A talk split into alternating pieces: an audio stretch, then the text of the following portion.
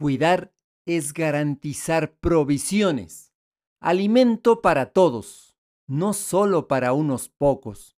Pero en realidad vivimos en un mundo complicado, que no garantiza provisiones alimenticias para todos, sino para unos pocos. Y es por eso que cada día vemos estadísticas de grados de desnutrición muy fuertes, de niños que mueren.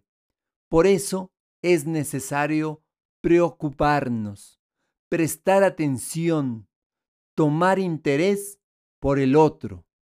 Te acompaña Mario Tapia Hernández y nuestras familias.